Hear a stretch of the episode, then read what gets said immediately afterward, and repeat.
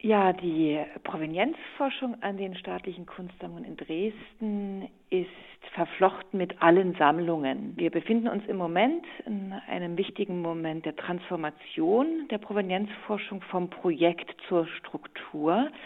Die Provenienzforschung an den SKD, wie wir das als Kürzel sozusagen sagen bei uns.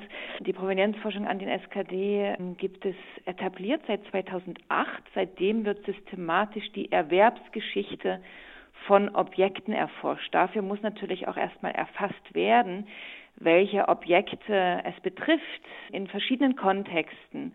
Das hat sich eben im Laufe dieser Jahre herauskristallisiert, dass wir von drei Hauptkontexten sprechen. Der eine ist ein, äh, der Kontext des sogenannten Nazi-Raubgutes, also alle Objekte und Kultur- und Kunstwerke, Kulturgüter, die ähm, entwendet und geraubt wurden durch die Nazi-Diktatur. Dresden spielte mhm. eine wichtige Rolle für die Gestaltung eines Museums von Hitler in Linz, dem sogenannten Hauptquartier Linz wo die Dresdner Kunstsammlungen eine wichtige Rolle spielten. Das war bereits nach 1945 ein ganz wichtiges Thema. Das heißt, Provenienzforschung hat eine sehr lange Geschichte. Es ist nur so, dass eben in den letzten 30 Jahren dieses Feld sich etabliert hat und zu einer Notwendigkeit wurde, zu einer institutionellen, ethischen, auch politischen Notwendigkeit. Ende der 90er Jahre wurden die sogenannten Washington Prinzipien veröffentlicht. Das ist eine, ein, ein Papier mit einer Reihe von Punkten, die als Leitlinien und als Orientierungen, Handreichungen zur Verfügung standen, um diese Frage der, der, der Raubgüter im Kontext der Nazidiktatur systematisch und wissenschaftlich zu erfassen. Ein zweiter Aspekt, der an den SKD eine wichtige Rolle spielt, sind auch die Kulturgutentzüge, so wird es genannt, nach 1945 im Kontext der sowjetischen Besatzungszonen der DDR-Regierung. Da gab es ja, wie wir wissen, unglaublich viele Enteignungen, mhm. auch im Kontext der Sammlungen hier, aber auch der Schlösser in Sachsen, die transferiert, enteignet, entzogen wird in einem Privateigentum, in ein Eigentum der Museen als Eigentum der Menschen, könnte man sagen. Und gleichzeitig aber ist es auch an diesem politischen Kontext gekoppelt der, der DDR und des Unrechtsstaates, wo dann vor allem dann in den 90er Jahren aus dem Haus Wittin als Nachfolger sozusagen der, ja, des, des, des Königs kurfürstlichen Hauses hier in Dresden die Forderungen ähm, gestellt wurden, diese Objekte, Kulturgüter, die enteignet bzw. entzogen würden, zurückzugeben, zu restituieren. Und das muss natürlich erforscht werden. Und in dem Kontext ist das Daphne-Projekt, hat es auch eine große Relevanz erhalten. Das Daphne-Projekt wurde gegründet 2008 um eben diesen Kontexten, Entzügen, Raubkontexten wissenschaftliche Expertise und auch ein, einen Prozess, ein Verfahren sozusagen den, ähm, wissenschaftlich substanziieren zu können. Ein dritter Kontext, der in den letzten Jahren sehr wichtig geworden ist, ist der koloniale Kontext. Also in vielen Sammlungen in Deutschland und auch hier eben an den staatlichen Kunstsammlungen Dresden durch das Grassi-Museum in Leipzig, aber auch hier in Dresden das Museum für Volkskunde und auch in Herrnhut haben wir es mit kolonialen Kontexten zu tun, die sicherlich auch in anderen Sammlungen eine Rolle spielen, aber insbesondere mit den Sammlungen, die ich gerade genannt habe, in Verbindung stehen. Einigen Hörerinnen und Hörern wird sicherlich die Rückgabe, Restitution der Benin-Bronzen in den Medien begegnet sein in den letzten Jahren. Ein wichtiges Thema, weil das in einer sogenannten Strafexpedition der britischen Kolonialisten Ende des 19. Jahrhunderts in Benin City, einem Königreich im heutigen Nigeria, wurden also Hunderte und aber Hunderte von Benin-Bronzeskulpturen äh, geraubt, also in brutalster Weise äh, dem Kontext dort entzogen. Und im Zuge der Aufarbeitung einer Institutionsgeschichte, aber auch einem Bewusstwerden von Kolonialgeschichte, das ist ja nicht nur in Deutschland der Fall, aber es ist vor allem auch in Großbritannien, in Frankreich, in den Niederlanden ein wichtiges Thema geworden, um also die eigene Geschichte zu reflektieren und auch anzuerkennen, wie kommen denn unsere Sammlungen überhaupt zustande? Wo kommen sie her? Was ist deren Erwerbsgeschichte? Und wo die Provenienzforschung ganz, ganz wichtige methodische Ansätze zur Verfügung stellt, diese gesellschaftlichen, politischen Kontexte mit zu reflektieren als Wissensgeschichte. Das heißt, Krieg, Enteignung, Gewalt, Kolonialismus, Imperialismus als Kontexte auch von Museen einzubeziehen in die wissenschaftliche Auseinandersetzung als Wissensproduktion. Das möchte ich wirklich nochmal hervorheben. Und der koloniale Kontext beschäftigt uns natürlich hier auch sehr an den SKD, wird wichtige Arbeit getan. Die SKD sind mit vielen Museen in Deutschland und weltweit äh, darüber auch im Gespräch und im Austausch. Das sind also keine Alleingänge, die hier stattfinden, sondern es gibt dort ähm, Regularien und Rücksprachen und Absprachen, Handreichungen, an die wir uns halten müssen. Das ist auch eine wichtige ethische Verantwortung, der wir uns stellen. Und in diesem Kontext ist die Provenienzforschung, hat sie sich etabliert und wird zu einer Daueraufgabe. Und das befinden wir uns gerade hier in Dresden, dass wir die Transformation gestalten von dem Daphne-Projekt zur Struktur als eine Daueraufgabe der Museen, sich der Provenienzforschung zu widmen. Warum? Weil in den letzten Jahren, also seit 2008 systematisch, wir überhaupt erst erfassen konnten, um welche Objekte es sich handelt. Es sind viele Konvolute noch unerforscht. Im kolonialen Kontext sind wir auch mit anderen Parametern haben wir es zu tun, wo es zum Beispiel um die Repatriierung geht. Repatriierung heißt die Rückgabe von den Überresten von Menschen, also von Knochen, von äh, das, was ein Mensch nach dem Tod noch ausmacht. Wir bezeichnen sie hier auch noch als Menschen. Und das sind ganz andere, auch ethische Fragen, die hier nochmal eine Rolle spielen, aber auch von Objekten, äh, Leontine Meyer von Mensch, die Direktorin vom Krasi Museum, hat das kürzlich in einem Podcast als toxische Objekte bezeichnet. Das heißt, in den Sammlungen sind Objekte, die behandelt werden mit Chemikalien, die transformiert werden in ihrer Genese sozusagen, da sie verschiedene Verfahren unterlaufen werden. Wie können wir denn diese Objekte zurückgeben? Wie gibt man ein toxisches Objekt zurück? Das äh, stellt ja ganz verschiedenste Fragen.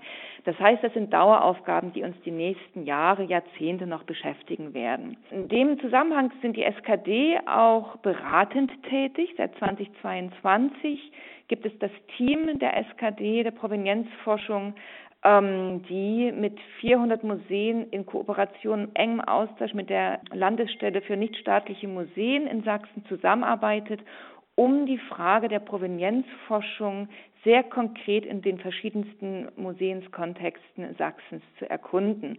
Und dort ist viel auch noch Grundlagenforschung nötig und müssen Objekte erfasst werden etc.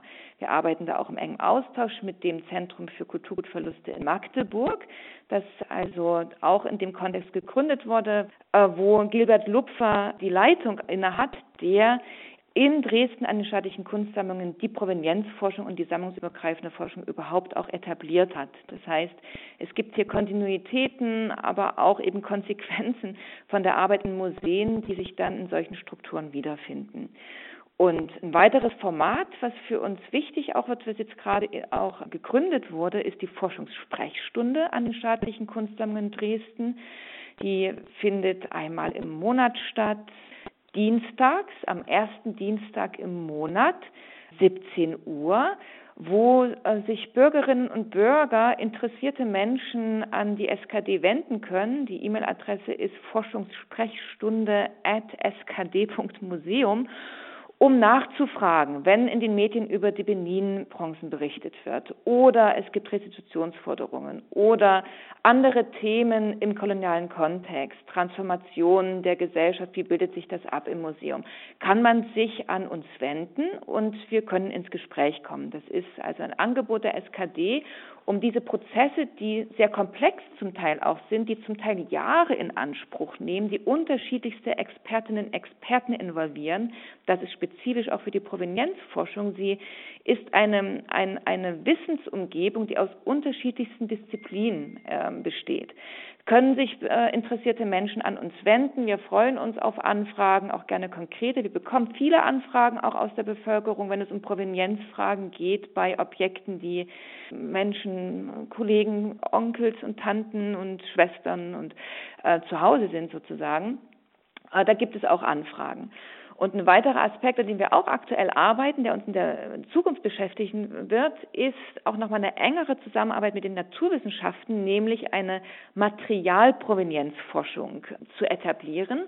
Das ist ein Thema, was sehr viel diskutiert wird in Museen weltweit, aber auch in akademischen Kontexten. Wo kommen denn unsere Materialien her, die in den Museen sind? Wie können wir das zurückverfolgen? Wie gehen wir aber auch damit um, dass wir viele Informationen gar nicht mehr zurückverfolgen können, weil sie nicht aufgezeichnet wurden? Das heißt, da werden Forschungsmethoden notwendig, wo wir mit Kunsttechnologie, Naturwissenschaften, Materialforschung, Materialkunde, Konservierungswissenschaften, Kulturgeschichte, postkoloniale Ansätze ähm, arbeiten, um uns dieser Frage und Aufgabe zu stellen. Das heißt, ein großes Feld und das ist auch ein wesentlicher Teil, der die Forschung, sammlungsübergreifende Forschung hier an den staatlichen Kunstsammlungen ausmacht und weiterhin ausmachen wird. Es geht um Materialien. Das ist ja, das passiert ja auch schon. Es ist ja nicht so, dass es gar nicht getan wurde. Zum Beispiel das Grüne Gewölbe arbeitet seit vielen Jahren eng zusammen mit der Bergakademie in Freiberg wo beispielsweise die Mineralien, eine Mineraliensammlung erforscht wird, wo bisher bei einem Mineral immer angenommen wurde, das kommt aus Böhmen. Aber man hat herausgefunden, das kommt aus Indien. Man kann jetzt mit auch neuen Forschungsmethoden besser auch feststellen, erkunden, wo diese Mineralien herkommen und damit dann natürlich verbunden, wenn es aus Indien kommt, ja, wie kommt das denn dann nach Dresden? Was sind die Handelsrouten?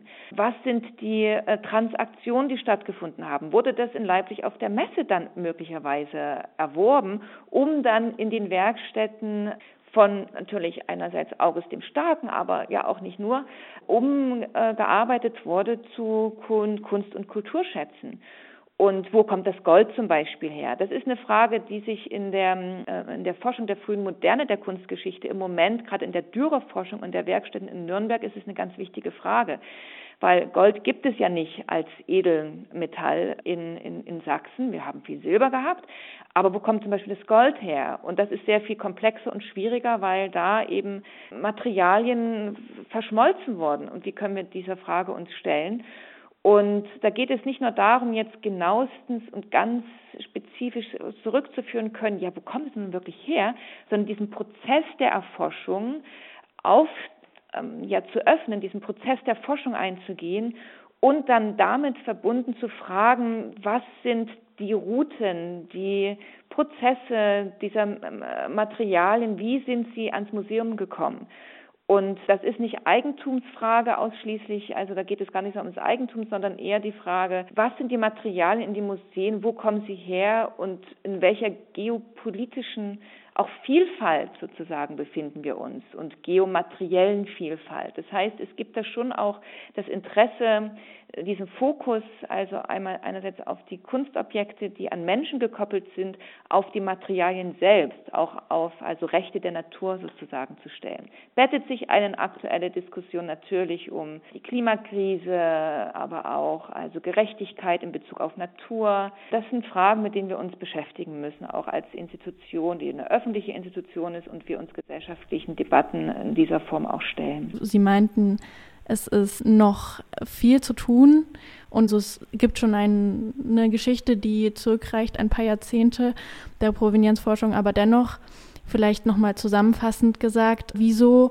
passiert gerade jetzt so viel? Es sind natürlich sehr viele verschiedene Kontexte, in denen die Provenienzforschung angewendet wird, die Sie jetzt gerade genannt haben, aber gerade vielleicht die Rekonstruktion von Geschehnissen, die nach dem Krieg passiert sind oder auch davor in kolonialen Kontexten wie kommt es, dass das jetzt gerade so wichtig wird? Mhm. Ja, das ist eine wichtige und gute Frage, weil wir uns immer natürlich ähm, fragen müssen, warum gerade jetzt. Das hat einerseits damit zu tun, dass durch die Zugänglichkeit von Informationen, aber auch die Vernetzung, in der wir uns befinden, durch also Infrastrukturen, digitale Infrastrukturen, natürlich auch die Gesellschaft verändert. Das heißt, wir sind heute in einem ganz anderen Austausch mit Kolleginnen und Kollegen, aber auch Nachfahren in äh, beispielsweise in Hawaii oder in Indien oder in Kolumbien oder in Benin oder in Namibia an einem ganz anderen Austausch. Also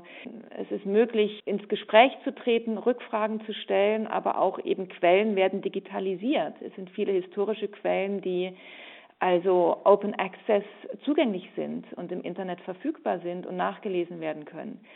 Ähm, das ist sicherlich, also das, das, das macht gar nicht die SKD, sondern das ist einfach eine Tatsache, dass eben viele Archive mit historischen Materialien aus dem 18. und 19. Jahrhundert, äh, British Library oder auch die Getty Foundation in verschiedenen Kontexten, dass diese Daten zugänglich sind und abgerufen werden können. Das passiert auch in Deutschland, also wird ja auch viel digitalisiert.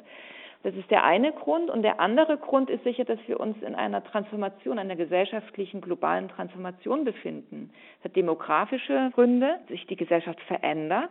Äh, wir werden immer älter. Das heißt, auch Wissensprozesse transgenerational übertragen sich in anderen Abständen, werden länger zugänglich sozusagen. Es gibt Möglichkeiten des Erinnerns, die äh, weiter zurückreichen können und wir sind interessiert auch an Übertragung, Praxisformen, die nonverbal sind, die Oral History betreffen, die aus Kontexten uns zur Verfügung stehen, wo ähm, das Archiv oder die Sammlung ganz anders gedacht und konzeptualisiert wird, wo, wo beispielsweise ein Volkslied ein Archiv voller Wissen ist, mit dem wir uns auseinandersetzen können. Und äh, natürlich aber auch im Kontext hier in, in Europa. Seit 2017 bzw. 2019 ist Deutschland als Einwanderungsland anerkannt und als solches ist natürlich auch eine gesellschaftliche Transformation verbunden. Also das sind alles Parameter, die sich auch in unserer Arbeit widerspiegeln, weil eben das Museum ist ein Ort der auch gesellschaftlichen Prozesse und ein Forum, in dem diese Prozesse reflektiert werden müssen. Und das Museum ist ein guter Ort dafür, weil wir gleichzeitig auch Zugriff haben äh, auf Ressourcen, Materialien, Dokumente, Objekte, die uns ermöglichen, zum einen in die Geschichte sehr weit zurückzublicken und zum anderen aber auch uns damit zu beschäftigen, welche Zukünftigkeiten liegen darin. Was können wir davon lernen für aktuelle Fragen und Debatten, Auseinandersetzungen? Das ist ein ganz wichtiger Teil unserer Arbeit. Und dafür müssen wir sehr präzise sein und diese historischen Kontexte so gut es geht eben zu rekonstruieren und dann eben zu fragen, was tun wir denn in diesen Situationen und Fällen, wo Informationen nicht so einfach zu erforschen sind äh, mit den Mitteln, die uns äh, regulär zur Verfügung stehen. Ich glaube, das war ein sehr guter Überblick und viele Details zu dem Thema. Vielen Dank dafür. Haben Sie noch abschließende Worte? Nein, ich danke Ihnen sehr herzlich für das Gespräch und freue mich natürlich, dass äh, die Provenienzforschung mehr und mehr an Interesse findet und wir freuen uns auf Rückmeldungen, Anfragen, auch gerne dann im Kontext der Forschungssprechstunde.